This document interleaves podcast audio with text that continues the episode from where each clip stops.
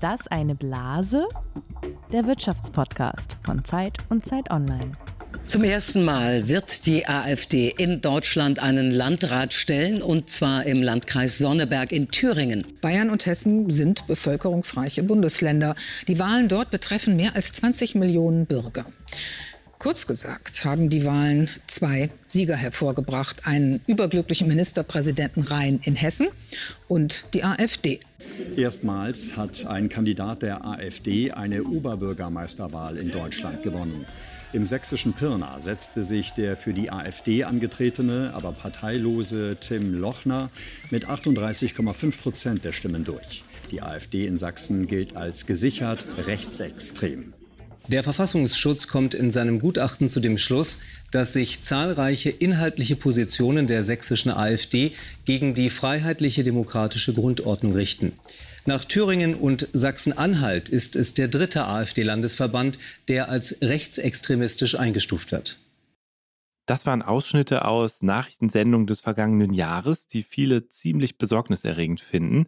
Die AfD bekommt gerade viel Zuspruch, eine Partei, die in manchen Bundesländern vom jeweiligen Verfassungsschutz als gesichert rechtsextrem eingestuft wird. Und in diesem Jahr scheint der Höhenflug anzuhalten. Das Meinungsforschungsinstitut Infratest DIMAP fragt die Deutschen ja regelmäßig, wen sie wählen würden, wenn jetzt Bundestagswahl wäre. Und inzwischen geben dabei 21 Prozent an, die AfD wählen zu wollen. Dabei würde die Alternative für Deutschland auf mehr Stimmen kommen als SPD, Grüne oder FDP. Einzig die Union kommt bislang noch auf einen höheren Wert. Jetzt wird dieses Jahr nicht der Bundestag gewählt, zumindest ist es nicht absehbar, solange die Ampelkoalition sich behauptet. Aber es werden mehrere Landtage gewählt, und zwar in Thüringen und Sachsen und in Brandenburg. Und es gibt auch mehrere Kommunalwahlen. Und diese drei Landtagswahlen sind also in Bundesländern, in denen die AfD auf noch deutlich höhere Werte kommt als im Bundesschnitt. Prognosen sehen die AfD in Thüringen bereits bei 34 Prozent, in Sachsen sogar bei 37 Prozent. Und über die Hälfte der Deutschen glaubt sogar, dass die AfD in diesem Jahr zum ersten Mal einen Ministerpräsidenten stellen könnte. Okay, nun kann man sagen, was hat das bitte so direkt mit der Wirtschaft zu tun? Das ist ja hier ein Wirtschaftspodcast. Ja, sehr viel, denn die Politik setzt Rahmenbedingungen für die Unternehmen. Die Entscheidungen von Politikerinnen und Politikern haben Auswirkungen darauf, ob sich Unternehmen in, ein, in einer Region ansiedeln, wie gut sie Fachkräfte finden und ob sie ihre Waren leicht ins Ausland verkaufen können, zum Beispiel weil es keine Zölle gibt oder vergleichsweise wenige Grenzkontrollen. Ja, und genau deshalb machen sich Wirtschaftsverbände bereits Sorgen, dass alles unter der AfD sehr viel schwieriger wird, wenn die stärker wird in Thüringen, Sachsen oder Brandenburg. Siegfried Russwurm, der Präsident des Bundesverbands der deutschen Industrie, sagt zum Beispiel, das Programm der AfD schadet unserem Land, es schadet der Wirtschaft und dem gesellschaftlichen Zusammenhalt. Allerdings sind nicht alle Unternehmerinnen und Unternehmer so wie Siegfried Russwurm und äußern sich so explizit und öffentlich. Und das ärgert manche auch sehr. Christian Kuhlmann zum Beispiel, das ist der Chef des Chemiekonzerns Ivonic, der hat kürzlich das feine Schweigen in der Wirtschaft kritisiert, wenn es um den Aufstieg der AfD geht. Das ist ein Ausdruck, den der Historiker Fritz Stern verwendet hat, um den Aufstieg der NSDAP in den 1930er Jahren zu erklären. Und Kullmann hat in der Süddeutschen Zeitung gefordert, die Wirtschaft müsse jetzt klar Farbe bekennen und erklären, welche Folgen es hat, wenn diese braun durchwirkte Partei, die AfD, starke Wahlergebnisse einfährt. Und dann gibt es sogar Unternehmer, die das Gegenteil tun. Zum Beispiel ein Bauunternehmer aus Hessen, der hat der AfD im vergangenen Jahr 265.000 Euro gespendet. Oder Theo Müller, der Chef von Müllermilch, der sich regelmäßig mit AfD-Chefin Alice Weigel trifft.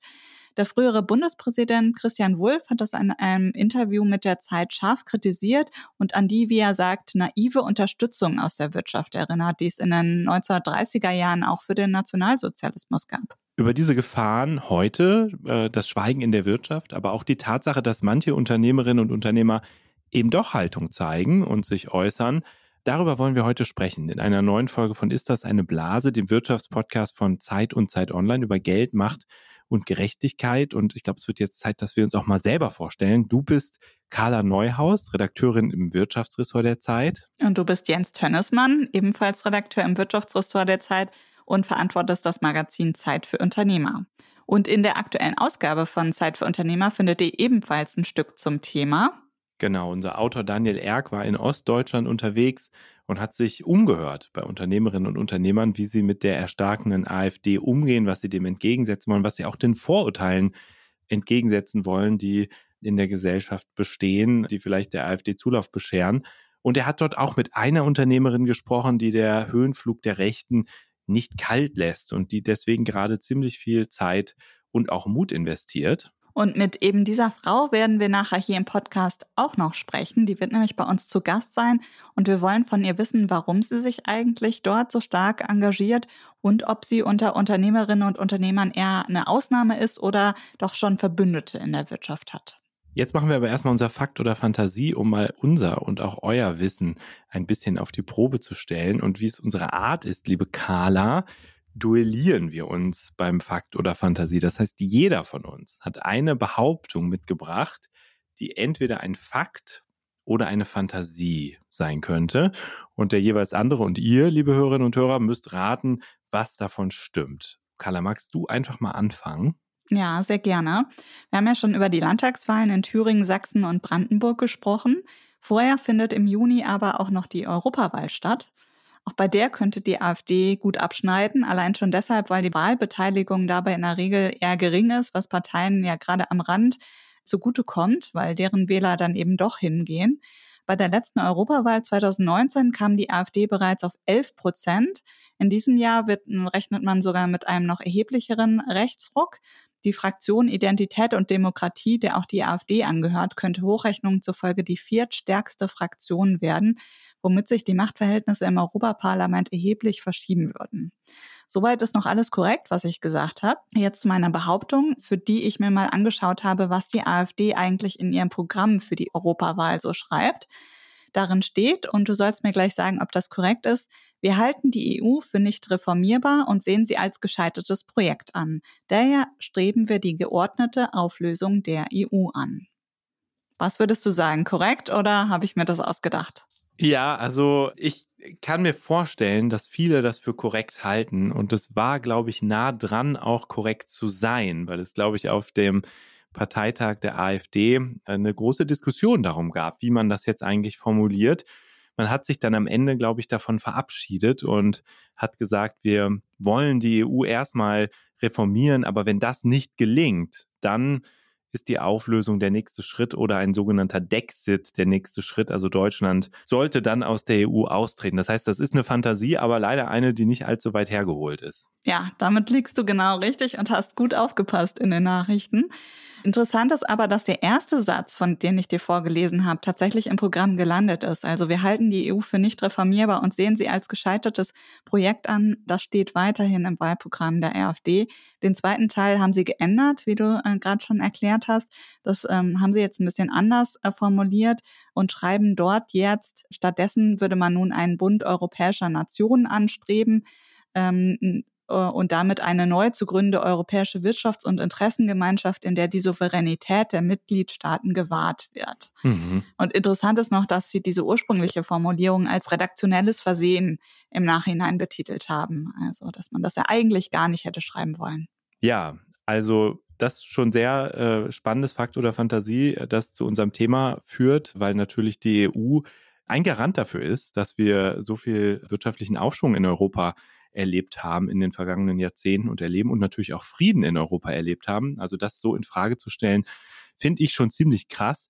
Ähm, Carla, ich habe dir auch einen Fakt oder Fantasie mitgebracht. Wir reden ja heute darüber, wie sich Unternehmer und Unternehmerinnen zur AfD positionieren, einer Partei, die, du hast es schon gesagt, äh, Europa für gescheitert hält, die auch den Euro übrigens für gescheitert hält und raus will aus dem Euro. Das ist keine Fantasie die auch ein Problem hat mit Zuwanderung, die auch für eine rückwärtsgewandte Energiepolitik steht, also auf Kohle und Kernkraft setzen möchte. Also viele Dinge vorhat, über die man äh, sicherlich streiten und die man sicherlich kritisch sehen kann. Das ist alles Fakt.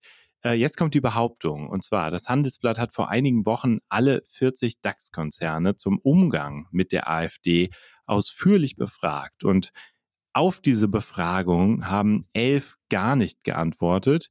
21 der DAX-Konzerne schickten nur ein allgemeines Statement, nur fünf nahmen zu allen Fragen Stellung und gerade mal in zwei Fällen gab es Antworten von den DAX-Chefs selbst. Also nur eine sehr zurückhaltende Resonanz und manche Unternehmen, elf an der Zahl, haben gar nichts dazu gesagt. Würdest du sagen, das stimmt? Oder ist das eine Fantasie? Du kennst dich ja auch aus mit Konzernen, mit Pressestellen. Hm. Ist das vorstellbar, dass elf einfach mal gar nichts sagen? Magst du noch einmal sagen, was Sie genau abgefragt haben oder wie Ihre Fragestellung genau lautete? Genau, Sie wollten von den Konzernen wissen, wie man sich zur AfD positioniert, wie man darüber okay. denkt und haben den relativ ausführlichen oder mehrere Fragen auf jeden Fall geschickt. Alle 40 die gleichen Fragen und die Resonanz ist so ausgefallen, wie gerade von mir beschrieben. Ja, das kann ich mir schon gut vorstellen, dass Unternehmen sich da zurückhalten, obwohl man sich das ja eigentlich anders wünschen würde. Also, dass äh, mehr Konzerne für Demokratie einstehen. Aber ich kann mir vorstellen, dass da viele sich ein bisschen äh, versucht haben, rauszuziehen. Ja. Okay, auch ein Punkt für dich. Unentschieden, eins zu eins. Es ist tatsächlich so, dass die Resonanz wirklich spärlich ausgefallen ist und dass tatsächlich nur zwei DAX-CEOs sich auch sozusagen selbst geäußert haben zu den Fragen. Das waren der Henkel-Chef Carsten Knobel und der Hannover Rück-CEO Jean-Jacques Hanchot. Ich hoffe, ich spreche es richtig aus. Der Henkel-Chef meinte zum Beispiel gegenüber dem Handelsblatt, Unternehmen sollten sich nicht aus der Frage herausnehmen. Sie können aber nur auf die notwendigen Voraussetzungen hinweisen, um den Wirtschaftsstandort Deutschland langfristig zu sichern. Und VW hat nicht unter dem Namen des Chefs, aber immerhin dem HB folgende Antwort gegeben. Ziele der AfD stehen unseren Werten und Kerninteressen fundamental entgegen. Also das ist ein deutliches Statement, aber sowas war eben bei dieser Umfrage des Handelsblatts die absolute Ausnahme. Ja, wird ja spannend, wie sich, ob sich die Konzerne dann stärker positionieren, wenn die Landtagswahlen noch näher rücken. Das werden wir auf jeden Fall im Blick haben. Damit sind wir aber eigentlich auch schon mittendrin im Thema, Jens und wollen jetzt mal in den Basics fragen, woher eigentlich die Stärke der Rechten kommt. Und zwar weiterhelfen wird uns dabei Anne Hänig, die das Leipziger Büro der Zeit leitet und Zeit im Osten. Das ist die Regionalausgabe der Zeit, die in den östlichen Bundesländern mit eigenem Schwerpunkt erscheint. Also dort, wo in diesem Jahr eine ganze Reihe von Wahlen anstehen. Und Anne, was und wer genau steht 2024 dann zur Wahl und warum wird das so spannend? Es stehen Landtagswahlen in gleich drei Ländern bevor, also in Sachsen, Thüringen und Brandenburg. Überall ist die AfD den Umfragen zufolge momentan stärkste Kraft. Schon deswegen wird das spannend. Stärkste Kraft zu sein bedeutet natürlich nicht gleich den Regierungschef zu stellen, das muss ich dazu sagen. Also man braucht dafür die absolute Mehrheit, also in der Regel Koalitionspartner. Das sehe ich momentan für die AfD nicht. Allerdings kann es passieren, zum Beispiel in Sachsen, aber in Thüringen sind wir ja auch schon in der Situation, dass die anderen Parteien zusammen keine Mehrheit gegen die AfD bilden können oder wollen, dass also nur eine Minderheitsregierung oder etwas Ähnliches zustande kommt und dass die AfD womöglich dann doch in die Verlegenheit kommt, beispielsweise eine Minderheitsregierung zu tolerieren. Wir haben es schon gehört, viele machen sich Sorgen, dass die AfD bei diesen Wahlen erstarkt. Was würdest du sagen, Anne? Wie berechtigt ist diese Sorge und wie gut steht die Partei in verschiedenen Umfragen, auch in den Ländern, gerade da?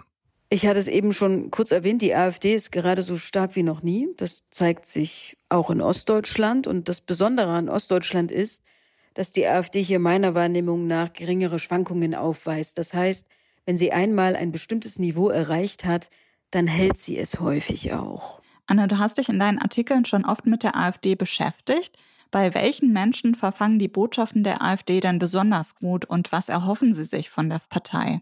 Also über die AfD-Wählerschaft ist inzwischen einiges bekannt. Sie besteht zu zwei Dritteln aus Männern und ist am stärksten in der mittleren Altersgruppe. Also nicht bei den Alten, auch wenn man gerne mal von den alten weißen Männern spricht, sondern bei den Leuten zwischen 35 und so Mitte, Ende 50.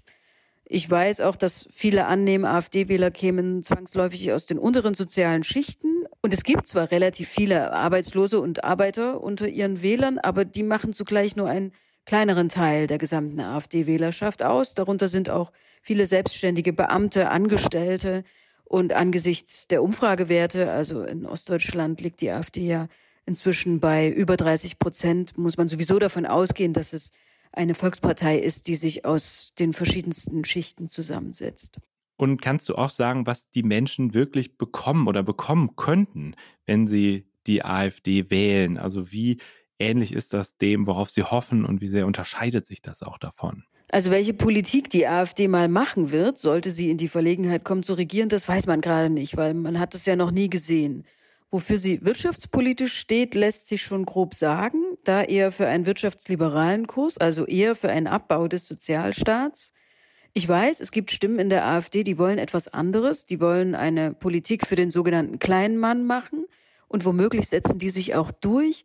Nimmt man das Parteiprogramm allerdings ernst, dann ist dort eher ein wirtschaftsliberaler Kurs deutlich, so wie ihn die Parteigründe, unter denen ja viele Ökonomen waren, damals auch skizziert haben. Wovon hängt es aus deiner Sicht ab, ob die AfD tatsächlich so stark wird, wie es Umfragen gerade nahelegen? Das hängt ab von der politischen Stimmung im ganzen Land. Die AfD profitiert tendenziell von einer krisenhaften Stimmung. Das hat sich ja inzwischen oft genug bewiesen. Immer dann, wenn so eine krisenhafte Stimmung herrscht, kann sie ihre Anhänger am besten zur Wahl mobilisieren.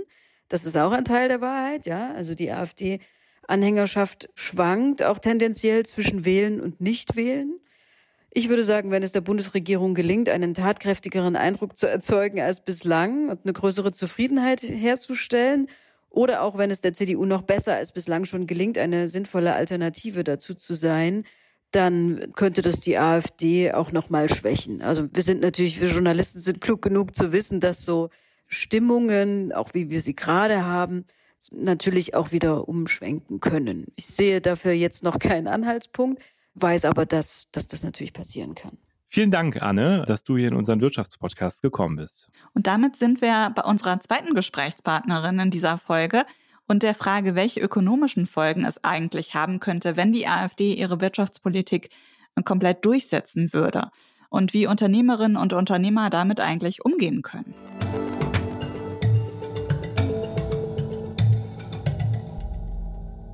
Bei uns ist jetzt Silvia Pfefferkorn, eine Unternehmerin aus Dresden.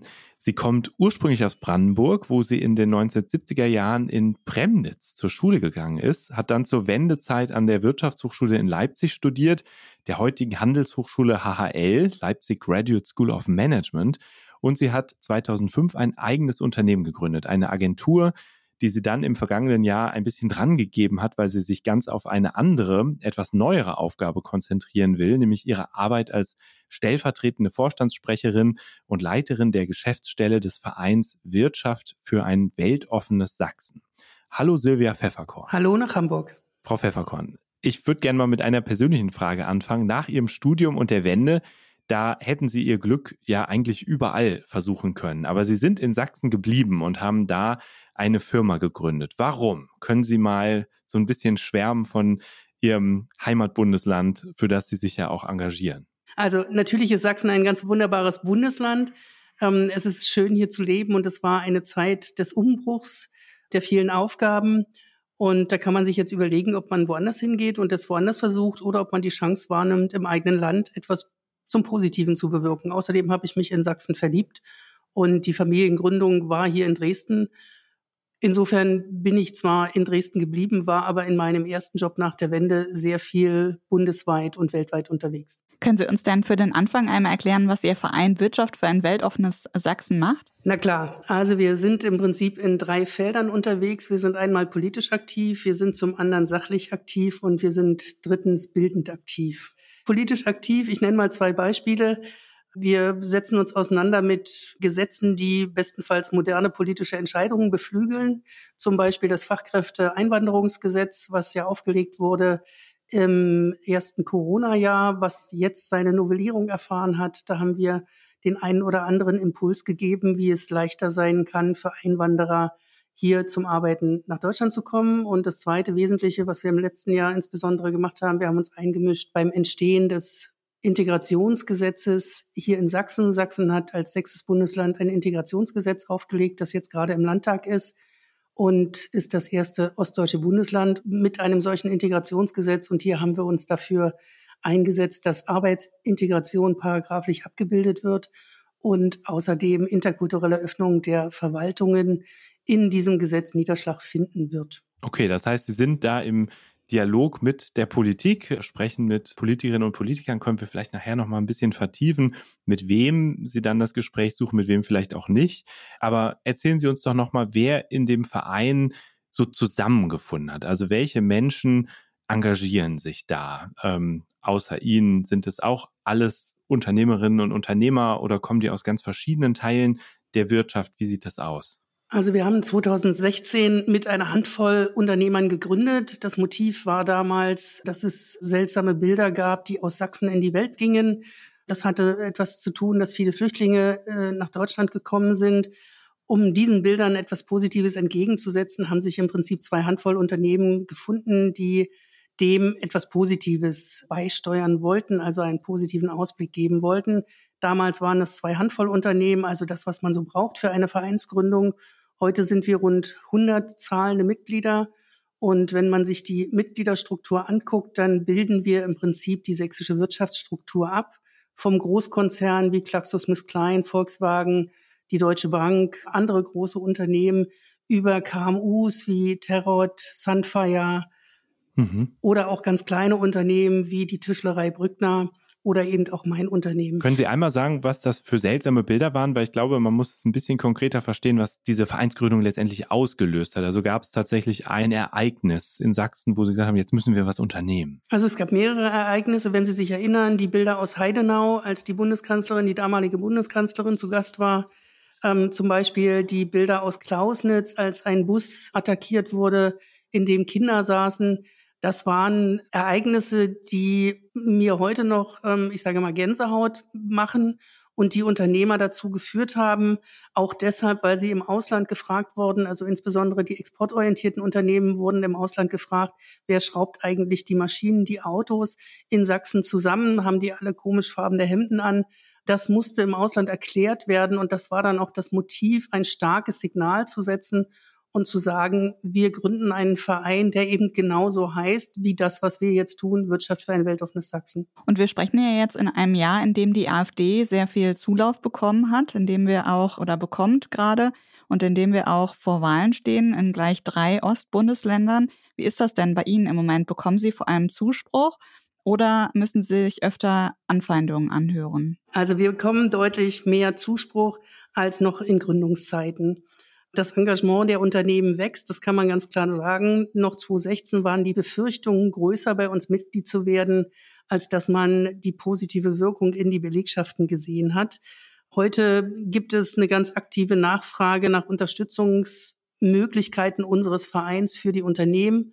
Und wenn ich jetzt nur mal die Vorbereitung auf die Wahlen in diesem Jahr anschaue, so war es schon im Sommer letzten Jahres so, dass uns Unternehmen gefragt haben, was macht ihr zur Wahl? Wie können wir unterstützen? Wie können wir bestenfalls Belegschaften dazu motivieren, weltoffen und demokratisch zu wählen? Zu den Anfeindungen kann ich vielleicht auch noch was sagen. Also wir sind schon Thema in den Kommunikationsmedien der Populisten. Direkte Anfeindungen haben wir marginal und punktuell erlebt, also nicht durchgängig, sondern wir sind da, weil wir unterm Radar schweben, das weiß ich nicht so ganz genau. Also die Anfeindungen, die wir in den Kommunikationsmedien, also in den einigen Zeitungen haben oder in den Social-Media-Kanälen, die sehen wir zwar, aber das bewerten wir auch eher als die Befriedigung des eigenen Klientels. Mhm. Wie erleben Sie diesen Job persönlich? Also wie bereichernd ist das für Sie, sich da zu engagieren? Wie sehr ist es aber vielleicht auch manchmal anstrengend, wenn man sieht, wie viel Zuspruch zum Beispiel die AfD in Sachsen, aber auch anderen Bundesländern gerade hat? Wie sehr zermürbt das einen vielleicht auch? Woher nehmen Sie die Kraft dafür? Also grundsätzlich ist diese Aufgabe natürlich erst einmal bereichernd, weil bei uns ähm, sich Unternehmen engagieren. Das sind vorrangig gut aufgestellte Unternehmen, Hidden Champions, die mit vielen Internationals arbeiten, die sich Sorgen machen um den Wirtschaftsstandort Sachsen. Insofern ist es eine große Bereicherung, diese Positionierung auch nach draußen abzubilden. Zermürbend ist es dann, wenn die letzte Umfrage in Sachsen, die gerade gestern über den Ether ging, wenn wir die dann wieder sehen, die größeren Zustimmungswerte für populistische Parteien jetzt mal rechts oder links, das haben wir jetzt dahingestellt, da ist ja vielleicht noch etwas offen, was uns ereilt aus dem linken Lager. Insofern ist das dann manchmal schon zermürbend und man fragt sich, woran das denn liegt. Wir bewerten es eher so, dass der Zuspruch der für die Populisten auch in der Schwäche der anderen Parteien liegt. Immer dann, wenn andere Parteien schwächeln in ihren politischen Lösungsansätzen, dann ist natürlich zum Beispiel eine AfD diejenige, die die Befürchtung aufnimmt und Ängste wiederum schürt. Das ist schwierig. Insofern ist es eine Aufgabe der Politik, aber eben der Zivilgesellschaft auch und auch der Unternehmen, immer wieder darauf hinzuweisen, dass demokratische Grundwerte wichtig für den Wirtschaftsstandort, nicht nur Sachsen, sondern auch Deutschland ist, dass das notwendig ist, um den Wohlstand hier in Sachsen zu erhalten und mit all den Menschen, die vielleicht hierher kommen, um fleißig arbeiten zu wollen, auch gut zusammenzuarbeiten. Ihr Verein hat ja nun mal eine Botschaft, die bei vielen AfD-Anhängern gar nicht so gut ankommt, nämlich Sachsen ist ein Einwanderungsland und das ist gut so. Warum? Sachsen ist aus der Historie heraus ein Einwanderungsland. Also schon im 14. Jahrhundert, da liegt die Wiege des sächsischen Wohlstandes, nämlich im Silberbergbau. Der Silberbergbau hat damals schon davon gelebt, dass Menschen aus ganz Europa gekommen sind, nämlich Bergleute, um hier Silber zu schürfen. Insofern ist das gar nichts Neues, was wir tun, sondern es war zu allen Zeiten, auch in Zeiten der Industrialisierung. Die Textilindustrie war hier eine sehr starke Industrie. Auch die hat sehr viel oder sehr stark von Internationals gelebt. Das hat man damals noch nicht so genannt. Sachsen ist ein sehr gastfreundliches Land, so habe ich es immer wahrgenommen. Also ich bin ja auch eine in Anführungsstrichen zugewanderte. Es nimmt gerne Menschen auf. Die Sachsen sind neugierig. Insofern ist es nicht zu erklären, warum man sich dazu bewegen lässt, seltsame Parteien zu wählen, die für all das nicht stehen. Interessant finde ich, dass die AfD ja gerade auch dort gut abschneidet, wo es wirtschaftlich eigentlich ganz gut läuft. Also wenn man mal auf ihr eigentliches Heimatbundesland schaut, aus dem sie ja kommen, auf Brandenburg, da könnte auch die AfD in diesem Jahr stärkste Kraft werden. Und gleichzeitig ist es aber so, dass die Wirtschaft dort äh, durchaus wächst, äh, viel besser als im Bundesschnitt. Die Arbeitslosenquote ist jetzt auch dort nicht schlechter als anderswo. Fachkräfte werden dort dringend gesucht. Wie erklären Sie sich das? Ich denke, dass populistische Parteien immer dort Erfolg haben, wo die Menschen, Menschen befürchten, infrastrukturell abgehängt zu werden. Das gilt nicht nur für Sachsen. Auch hier haben wir, was unsere Mitgliederstruktur angeht, zum Beispiel weiße Flecken in der Lausitz, im Vogtland oder auch im Erzgebirge. Das korrespondiert ein Stück weit mit Wahlergebnissen. Wir sind ja inzwischen bundesweit unterwegs mit unserem Verband und hören da auch viel aus anderen Bundesländern. Und dort hören wir genau das Gleiche. Wo Gebiete infrastrukturell ein Stück weit abgehängt sind. Dort haben Populisten wie zum Beispiel die AfD Erfolg. Das gilt für Hessen, das gilt für Baden-Württemberg und das gilt eben auch für Sachsen. Wenn man jetzt darüber spricht, was das bedeutet, dass die AfD so stark ist und was es bedeuten könnte, wenn sie tatsächlich in einem Bundesland einen Wahlsieg erreichen würde, dann denken natürlich sehr viele Menschen, vor allem erstmal daran, dass natürlich dann ganz viele Dinge auf dem Spiel stehen, die wir als Errungenschaften sehen. Also die Europäische Union, aus der die AfD ja im schlimmsten Fall oder im Zweifel auch raus möchte. Ne? Der Dexit ist da ein Thema. Die will aus dem Euro raus. Man macht sich Sorgen um die Demokratie. Aber es gibt eben auch, und das haben Sie eben ja auch schon kurz angesprochen, die Frage, welche ökonomischen Folgen sind eigentlich damit verbunden? Was würde das denn aus Ihrer Sicht für ein Land wie Sachsen bedeuten, wenn die AfD, die ja in Sachsen als gesichert rechtsextrem eingestuft wird, wenn die AfD bei den nächsten Wahlen stärkste Kraft werden würde. Was hieße das für die Unternehmerinnen und Unternehmer und auch am Ende auch für die Arbeitnehmer und vielleicht auch für die, die in infrastrukturell abgehängten Gebieten sind, die also eigentlich der AfD irgendwie was zutrauen? Was würde passieren? Ich habe es ja schon angedeutet, äh, unserer Einschätzung nach resultiert die Stärke der AfD und der Populisten vom rechten und linken Rand insbesondere aus der Schwäche der anderen Parteien. Immer dann, wenn sie planlos erscheinen, dann gibt es dort Zuspruch von Zuwanderung über Globalisierung, Europa, Automatisierung bis zur KI, alles Teufelszeug. Was aber wichtig ist, dieses Teufelszeug für den Wohlstand. Und wenn wir uns angucken, wenn es tatsächlich in Sachsen so ausgehen würde, wie Sie gerade skizziert haben oder wie die Umfragen es jetzt vermuten lassen. Ich hoffe nicht, dass es so kommen wird. Dann ist das ein Desaster, das kann man einfach so sagen. Sachsen ist eine starke Tourismusdestination. Sachsen ist ein Industrieland. Wir haben viele Hidden Champions hier. Wir haben große Forschungseinrichtungen hier. Alle diejenigen sind auf gute Fachkräfte, auch aus dem Ausland, aber nicht nur aus dem Ausland angewiesen.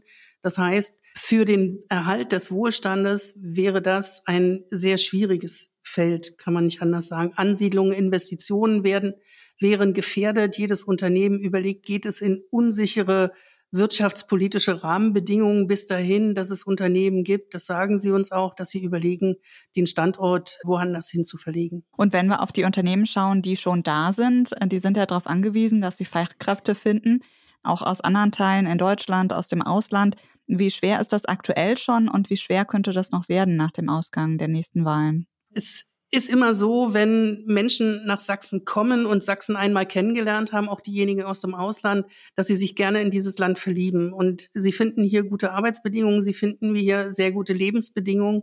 Insofern müssen wir sie einmal dazu motivieren, hierher zu kommen, um das auch selbst zu erleben. Nichtsdestotrotz ist das Bild, was wir dann von Sachsen gegebenenfalls zeichnen würden, kein gutes und es macht jede Anwerbung in dieses Land schwerer, viel schwerer. Und wir haben den Status quo, dass wir bis 2030 ungefähr 230.000 Fachkräfte, die uns da fehlen werden, nicht in diesem Land haben. Da müssen wir uns Strategien überlegen, wie wir das schaffen, Menschen für den guten Lebens- und Arbeitsort Sachsen zu motivieren. Ja, wir haben jetzt viel über die AfD gesprochen und was auf dem Spiel steht. Ich würde gerne mal den Fokus ein bisschen auf die Unternehmerinnen und Unternehmer im Land lenken, mit denen Sie ja sehr viel Gespräche führen und sich vernetzen. Wie bewerten Sie das denn? Also sind die zu still in diesen Zeiten? Da gibt es ja auch eine Kritik, dass Unternehmerinnen und Unternehmer sich dazu sehr zurückhalten und eben nicht Haltung zeigen, obwohl es jetzt vielleicht der richtige Moment wäre. Wie erleben Sie das? Also werden Unternehmerinnen und Unternehmer aktiv? Werden sie lauter? Sollten sie das auch? Aus meinem Kreis der Unternehmen, die wir hier bei uns im Verein integrieren, sehen wir das natürlich vollkommen anders. Das sind 100 zahlende Mitglieder, die wesentlich dazu beitragen, verschiedene Formate, ähm, wir machen insgesamt 130 im Jahr, tatsächlich auch abzubilden. Das heißt also, Mitglied bei uns zu werden, ist schon ein erstes Statement. Wenn jemand bei uns neu Mitglied wird und ich merke, dass wir einen Anstieg haben im Vergleich äh, zu noch im letzten Jahr, die Wahl steht an und mehr Unternehmen melden sich bei uns, um zu sagen, wir wollen gerne nicht nur Haltung zeigen, sondern wir wollen aus Haltung auch Handeln machen. Das ist etwas ganz Wichtiges. Und wenn wir jetzt anschauen, wie es aussieht mit der Positionierung, wir fragen jedes Unternehmen, was bei uns Mitglied wird, dürfen wir das kommunizieren? Dürfen wir es veröffentlichen? Von den 100, die da bei uns sind, hat noch nie jemand gesagt, nein, das ist bitte unter der Decke zu halten, dass wir bei euch sind und dass wir eine klare Positionierung haben. Nichtsdestotrotz, das große Problem nicht nur bei den Unternehmern, sondern in der gesamten Gesellschaft ist die schweigende Mitte.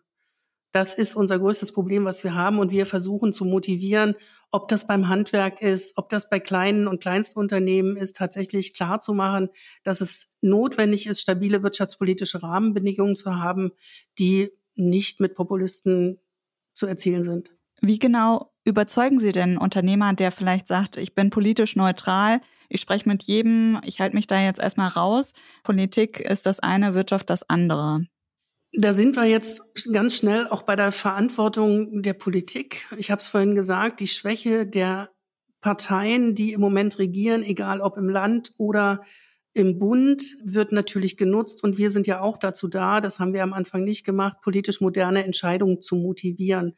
Das kann man bei uns tun. Man kann sich dort einbringen. Und Politiker müssen auch in der Lage sein, ihre Lösungen, ihre guten, sachorientierten Lösungen zu erklären. Wenn sie nicht mehr dazu in der Lage sind, die Menschen mitzunehmen, dann wird das natürlich ganz schwierig. Und das sieht man an Beispielen wie den Energiepreisen, das sieht man an Beispielen wie dem Bürgergeld, verschiedene andere Beispiele. Da kommt der normale Bürger nicht mehr mit und dann wird es für ihn natürlich schwer, sich tatsächlich auch für demokratische und weltoffene Parteien zu entscheiden. Aber haben die Unternehmer da nicht auch eine gewisse Verantwortung, halt sich selbst zu positionieren, vielleicht sogar stärker als früher? Das haben sie auf alle Fälle und das tun sie auch immer dann, wenn das Vertrauen in Institutionen wie die Kirche, in Institutionen wie Parteien oder auch in Institutionen wie die Medien sinkt, dann hat der Unternehmer natürlich eine größere Verantwortung. Sein Wort hat dann viel mehr Gewicht und es muss ihm auch klar sein, und das ist ihm ganz oft klar, dass dieses Gewicht auch gleichzeitig Vorbildwirkung haben kann. Wogegen wägt so ein Unternehmer das eigentlich ab? Also auf der einen Seite die Vorbildwirkung, Eintreten für Dinge, die aus seiner Sicht in der Situation richtig sind, die der Ökonomie helfen, die aber auch der Demokratie helfen. Und auf der anderen Seite, was steht auf der anderen Seite? Also ist da die Sorge, interne Konflikte im Unternehmen damit zu befördern, weil natürlich in einem Unternehmen auch Menschen sind, die vielleicht auf die Politik schimpfen und sich jetzt nach Alternativen umsehen?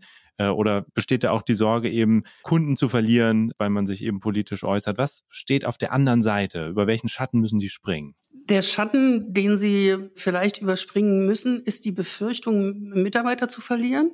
das könnte mhm. so sein. Es ist auch manchmal die Befürchtung oder kann die Befürchtung sein, Kunden zu verlieren. Auf der anderen Seite, ich habe vorhin gesagt, wir sind ja auch bildend unterwegs. Wir bieten also Bildungsformate, Change Management Formate an, die individuell auf die Unternehmen zugeschnitten sind. Und da gibt es ein Unternehmen, ähm, das sagt, wir wünschen uns für unsere 80 Prozent ausländischer Mitarbeiter mehr Zivilcourage im öffentlichen Raum. Dann gehen wir mit solchem Bildungsformat hin. Das nächste Unternehmen sagt, wir scheuen Umsatz mit Extremisten, können wir in irgendeiner Form unsere Mitarbeiter schlau machen. Wie kriegen wir raus, wer ist Extremist und wer ist kein Extremist? Dann gehen wir genau mit diesem Format rein. Der nächste sagt, ich möchte viel mehr Menschen aus dem Ausland bei mir im Unternehmen integrieren, möchte meine eigene Belegschaft mitnehmen. Wie mache ich das? Dann gehen wir mit solchen Formaten rein. Das heißt, wir nehmen auch diese Befürchtungen, aber nochmal, diejenigen, die bei uns Mitglied sind, die haben schon all diese Befürchtungen nicht mehr. Die äußern sich öffentlich, die sagen, wenn ihnen der Kragen platzt, Sie sagen ganz klar, was Sie von äh, politischen Entscheidern erwarten. Und das tun wir bestenfalls mit der Kritik, aber dann auch gleichfalls mit einer Lösungsoption auch für eben moderne politische Entscheidungen. Vielleicht können Sie einmal ein Beispiel nennen, wenn Sie in ein Unternehmen reingehen und so einen Workshop anbieten. Wie genau läuft das ab? Das ist ganz unterschiedlich. Ich habe es ja gerade gesagt, wir sind, das sind ganz individuelle Formate. Also wenn ich jetzt zum, zum Beispiel einen großen Automobiler hernehme, da haben wir Workshops oder machen Workshops schon seit längerer Zeit für partnerschaftliches Zusammenarbeiten in Klammern gegen Rassismus, gegen Sexismus. Das ist das, was dahinter steht. Es wurde dazu eine Betriebsvereinbarung geschlossen. Und dann gibt es ganz unterschiedliche Modelle, je nachdem, wen wollen wir erreichen. Also verpflichtende Workshops für die Führungskräfte, um überhaupt Rassismus, Sexismus zu erkennen die Einrichtung eines Ombudsmannes, einer Ombudsfrau, um tatsächlich dann auch zu sagen oder einen Adressaten herzugeben, der sich um diese Fälle kümmert. Das ist jetzt aber nur die Führungsmannschaft und dann gibt es freiwillige Workshops für alle Mitarbeiter, also bis runter zum Band, um überhaupt klar zu machen, was sind denn Vorurteile, was heißt dann eigentlich Rassismus, um also einfach ja auch die Sensibilität herzustellen, dass wir alle ja Vorurteile haben. Ne? Ich bin Frau, blond und ostdeutsch. Das sind schon mal drei Randgruppen in einer Person. Und diese Vorurteile überhaupt klar zu machen, dass wir die alle haben, so wie wir drei hier auch sitzen, das ist schon mal ein wesentlicher Schlüssel, um überhaupt für solche Themen zu sensibilisieren. Wir machen das ganz unterschiedlich, je nachdem, welche Bedürfnisse hat das Unternehmen. Und ein großes Unternehmen hat andere Bedürfnisse, hat auch andere Zeitfenster um, die sie dafür hergeben wollen, als zum Beispiel ein KMU oder ein Kleinstunternehmen. Kleinen Unternehmen, zum Beispiel haben wir zur letzten Landratswahl, die es in Sachsen gab, gab es die Anfrage, könnt ihr uns mal schlau machen, was wählen wir denn eigentlich mit dem Landrat? Also unterschiedlichste Themen, die wir anbieten, um für Demokratie zu werben, für Weltoffenheit zu werben und vor allen Dingen das Überlegen in den Köpfen anzuregen, was es heißt, in anderen Strukturen, anderen politischen Strukturen gegebenenfalls leben zu müssen. Jetzt gibt es Studien, die zeigen, dass das, was in einem Unternehmen kommuniziert wird oder was auch Chefs oder Vorgesetzte oder Chefinnen sagen, natürlich bei den Leuten immer ja gehört wird und ankommt. Vielleicht manchmal mehr als das, was irgendwie Politikerinnen und Politiker im Fernsehen erklären. Also der Kanal ist sehr direkt und man kann darüber Botschaften transportieren. Was passiert in so einem Unternehmen dann? Also gerade wenn Sie das jetzt schon länger machen, welche Reaktionen gibt es? Funktioniert so ein Workshop? Also werden dann tatsächlich Vorurteile abgebaut? Entsteht interkulturelles Verständnis? Oder schlagen manche Leute dann auch die Tür zu und gehen? Also womit muss man rechnen und wie läuft es idealerweise, wie läuft es tatsächlich? 20 Prozent sind 20 Prozent sind 20 Prozent in Deutschland. Das ist auch in den Belegschaften so. Und insofern hat man natürlich mit ganz unterschiedlicher Couleur zu tun. Und manchmal ist es auch so, dass diejenigen, die eine eingefahrene, festgefahrene politische Meinung haben, sich in einem dieser Workshops dann zusammenfinden, dann wird die Moderation etwas schwierig.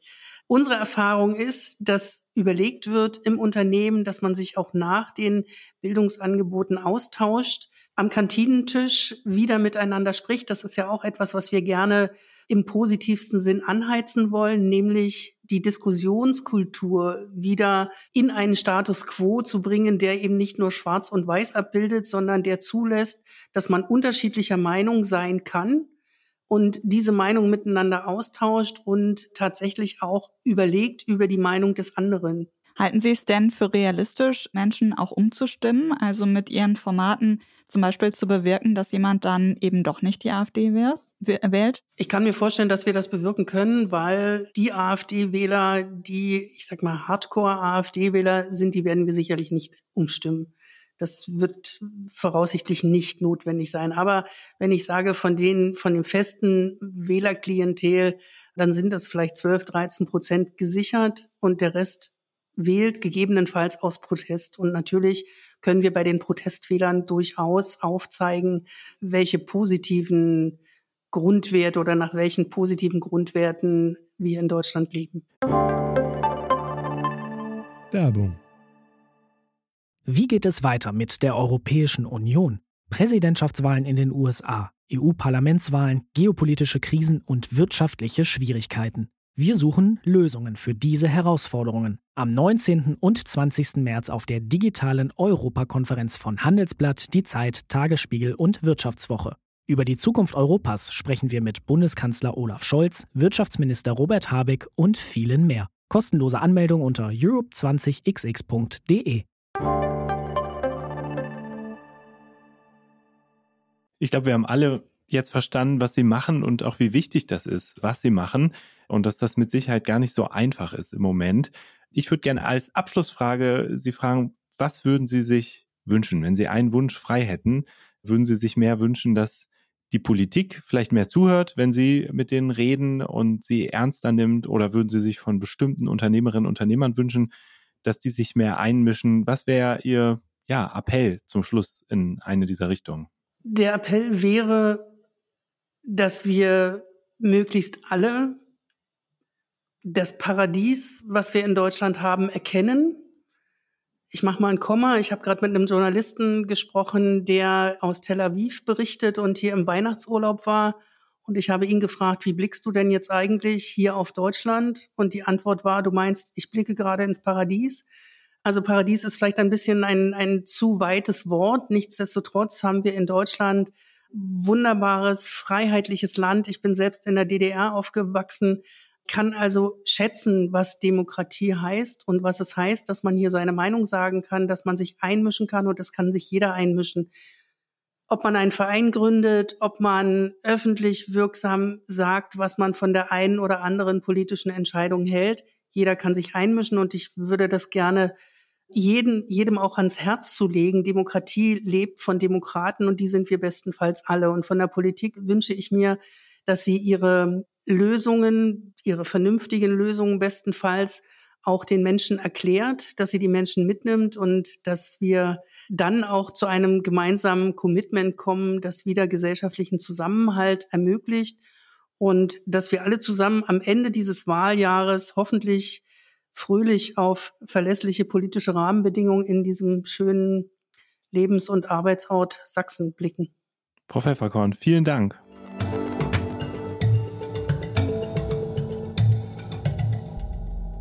Damit sind wir am Ende der Folge angekommen, in der wir über das Erstarken der AfD und überhaupt der Rechten gesprochen haben. Sowohl mit unserer Kollegin Anne Hennig als auch mit unserer, mit unserem zweiten Gast, der Frau Pfefferkorn. Und Jens, was noch aussteht, ist der Blasencheck. Wenn wir jetzt mal schauen, wie es weitergeht in diesem Jahr, gehst du davon aus, dass die Unternehmen sich noch stärker einmischen werden, auch um womöglich zu verhindern, dass die AfD in den anstehenden Landtagswahlen so gut abschneidet, wie es im Moment aussieht? Ich kann mir das vorstellen, weil, glaube ich, die Entwicklungen so stark sind und so deutlich, dass man sich kaum zurückhalten kann. Also wenn einem wirklich an einer offenen Gesellschaft gelegen ist, wenn einem daran gelegen ist, dass wir den Zuzug von Fachkräften haben, dass wir ein offenes Europa, ein Europa mit offenen Grenzen haben, in dem wir Güter handeln können, wenn einem wichtig ist, dass man seine eigenen Waren ins Ausland verkaufen kann, dann wird man das hoffentlich tun. Es steht eben doch viel auf dem Spiel. Ich glaube, das Problem ist ein bisschen, dass das alles so Dinge sind, die sich eher so langfristig auswirken. Also wenn die AfD jetzt eine Wahl gewinnt, dann wird ja nicht von heute auf morgen alles verändern, aber natürlich wird sich viel verändern und man wird das zu spüren bekommen. Die Wirtschaft wird das zu spüren bekommen. Es wird halt ein bisschen dauern. Umgekehrt, wenn ich mich heute als Unternehmer oder Unternehmerin äußere, dann habe ich sofort Resonanz. Ich habe sofort Leute, die es anders sehen, die mich vielleicht angehen, die mein, mir die Tür zuschlagen, die kündigen. Also den Preis zahle ich sofort. Den Nutzen davon kriege ich aber erst ein bisschen später. Und ich glaube, das ist was, was man verstehen muss. Und ich würde mir wünschen, und ich glaube auch, dass das mehr und mehr Unternehmer verstehen, dass man jetzt nicht zögern kann, wenn es einem wichtig ist, äh, dass es gar nicht erst so weit kommt. Also vielleicht steckt in dieser Analyse mehr Hoffnung als fundierte Erkenntnis, dass es so kommen wird. Aber ich glaube, ich, ich würde das vielen Unternehmerinnen und Unternehmern zutrauen, sagen wir es so. Und du? Ja, also ich würde es mir auf jeden Fall auch wünschen, dass die Unternehmer sich da stärker äußern würden, weil es ja auch um den Standortvorteil geht und um die Frage, gelingt es uns in Zukunft noch Fachkräfte anzuziehen? Gelingt es uns verstärkt auch Unternehmen dazu zu bringen, hier zu investieren? Und ähm, ja, das ist extrem wichtig und äh, da spielt es halt eben auch eine Rolle, dass die Unternehmer sich stärker für Demokratie einsetzen. Und es geht ja nicht nur darum, ob jetzt die AfD künftig einen Ministerpräsidenten stellen wird, selbst wenn sie über 30 Prozent oder ein Drittel der Stimmen gewinnt äh, und keine Koalition findet, die äh, eine andere Partei mit ihr eingeht, wird sie Einfluss haben. Absolut. Ich frage mich halt, ob das nicht auch ein Zeitpunkt ist, in dem man äh, sozusagen aus journalistischer Sicht öfter nachfragen muss, ja, bei Unternehmen, Unternehmerinnen, mit denen man vielleicht früher über das Geschäft gesprochen hätte, wo es auch oft viel zu bereden gibt und kritische Fragen zu stellen gibt. Also ob man diese Position nicht häufiger abfragen muss, so wie es das Handelsblatt gemacht hat oder wie wir es natürlich auch immer wieder machen. Ich erinnere mich an ein Gespräch mit Marie-Christine Ostermann, das ist die Chefin des Familienunternehmerverbandes, die ich in Hamm bei ihrem Unternehmen besucht habe und die sehr deutlich gesagt hat, wie fatal das wäre, wenn eine Partei hierzulande an die Macht käme, die so von Rechtsextremen geprägt wird, wie fatal das für die Menschen und die Wirtschaft wäre, für die EU, den Binnenmarkt, für die Willkommenskultur. Das heißt, sowas nachzufragen und abzufragen, das ist, glaube ich, unsere Aufgabe, aber nicht nur unsere Aufgabe. Also ich glaube, dass natürlich auch viele Mitarbeiterinnen und Mitarbeiter das tun können, das einfordern können, eine Positionierung einfordern können. Und vielleicht hat das auch eine Wirkung. Ja, das ist doch mal ein guter Vorsatz fürs neue Jahr, mit dem wir aus diesem Podcast rausgehen. Wir sagen ganz herzlichen Dank fürs Zuhören. Wenn ihr Feedback habt zu dieser Folge oder auch einen Themenwunsch an uns loswerden wollt, schreibt uns gerne eine Mail an die schöne E-Mail-Adresse blase.zeit.de. Ja, und wir sagen ganz herzlich Danke auch an die Pool Artists. Heute hat Maria die Folge produziert und wir danken dem Podcast-Team von Zeit Online und wir freuen uns, wenn ihr in zwei Wochen wieder dabei seid. Und das letzte Wort hat jetzt wie immer ein Tier.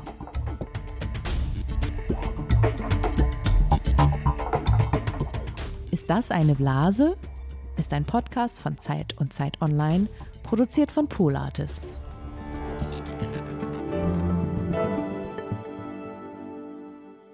Liebe Hörerinnen und Hörer, schön, dass ihr noch dran geblieben seid. Ich melde mich heute aus freier Natur, stehe neben einem ja, Baum, in den ich drei Meisenknödel gehängt habe. Und jetzt sollen mal die Vögel orakeln, wie es mit der AfD weitergeht oder genauer damit, wie sich die Wirtschaft zur AfD positioniert. Und zwar bedeutet das, wenn die Meisen den ganz linken Knödel auswählen, heißt das, in diesem Jahr wird sich vor den Landtagswahlen im September kein weiterer DAX-CEO zur AfD positionieren, außer denen, die das schon getan haben in der Vergangenheit. Wenn Sie den mittleren Knödel auswählen, dann heißt das, ein CEO wird sich noch äußern zur AfD vor den Landtagswahlen im September. Und wenn Sie den rechten Knödel auswählen, heißt das sogar mehr als einer, also mindestens zwei CEOs werden sich zur AfD positionieren, öffentlich, bevor die Landtagswahlen im September losgehen. Jetzt trete ich ein bisschen zurück, gehe auf Beobachterposition und schau mal, welcher dieser drei Meisenknödel als erster von den Meisen ins Visier genommen wird.